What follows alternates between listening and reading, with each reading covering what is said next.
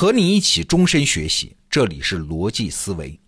今天，我们继续介绍施展老师的《枢纽》这本书。昨天我们说到，在辛亥革命的过程中，清政府实际上起到了非常关键的作用。哎，正是清政府在《清帝训位诏书》这份文件中明确表示，是把整个大清帝国全部交付给中华民国，中国才完成从古典帝国到现代民族国家的完整过渡，而没有像其他的古典帝国那样四分五裂。这事儿啊，我们今天是觉得自然而然啊，但是回到当时的具体情境下，这真是非常惊险的一跃呀。但是问题又来了，即便是中华民国完整继承了清政府的法统，但那也仅仅是在法理上杜绝了内部分裂的正当性，在情感上、观念上、政治现实上，中国仍然缺乏进一步的民族认同啊！哎，你想啊，如果这个时候有外部势力介入，中国仍然是有分裂的可能啊！你还别觉得这是杞人忧天。肢解中国这件事儿，在当时还真就有人干过，不是别人，就是日本。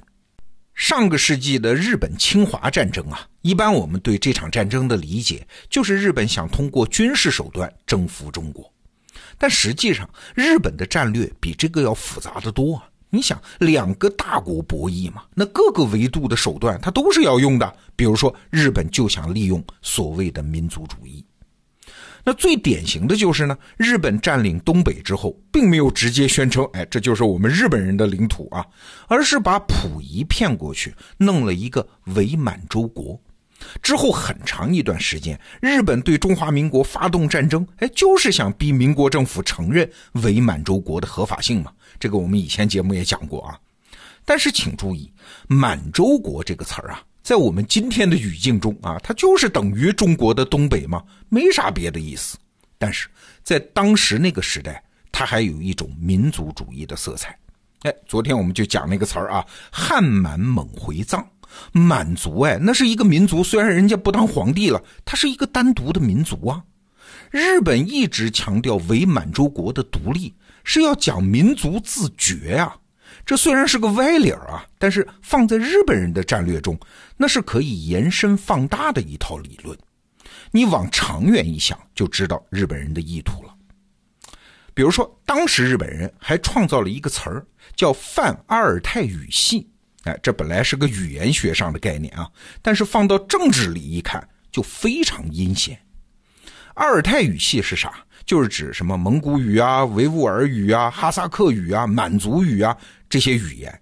你看，中国北边这一圈边疆都是阿尔泰语系。那啥叫泛阿尔泰语系呢？就是加一个广泛的“泛”字啊，这就是日本人的发明了。他们说，我们日语也是阿尔泰语系的。那日语跟阿尔泰语系到底像不像呢？确实有语法结构上的相似度啊，但是基本上没有同源的词汇啊，所以这个结论，日本人当年得出来什么泛阿尔泰语系的这个结论，在语言学上是非常牵强的。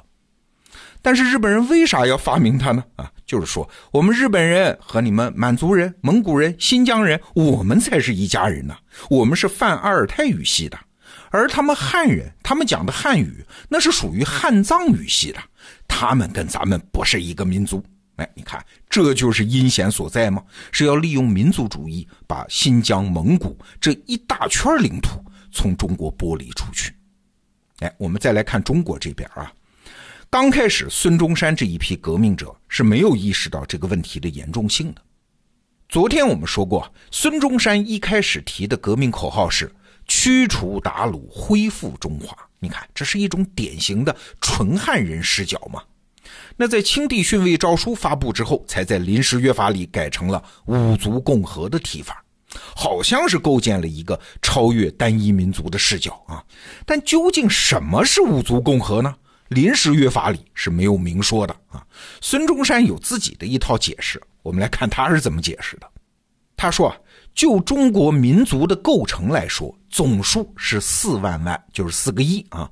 当中掺杂的不过是几百万蒙古人、百多万满洲人、几百万西藏人、百几十万回教之突厥人，外来的总数不过一千万人。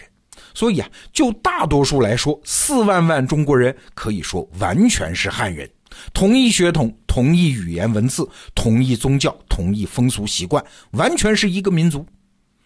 他这一段话其实表达了两层意思啊，第一是汉族人多嘛，其他族的人少嘛，汉族是主体，你们是附庸。第二呢，因为汉族是主体，所以在文化上，哎，最终可能，哎，大家都要同化。你看，这就很危险了。要知道，孙中山发表这个演讲的时候，已经是一九二四年了啊，距离清朝灭亡已经十二年了。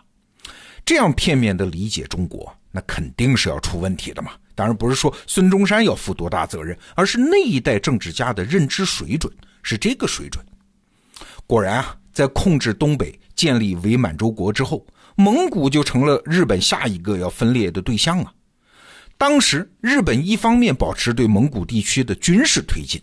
另外一方面呢，就又勾结和扶持地方势力嘛，就是一些蒙古的贵族和王爷啊，成立了叫伪蒙疆自治联合政府。哎，你看，眼看蒙古就要成为下一个伪满洲国了。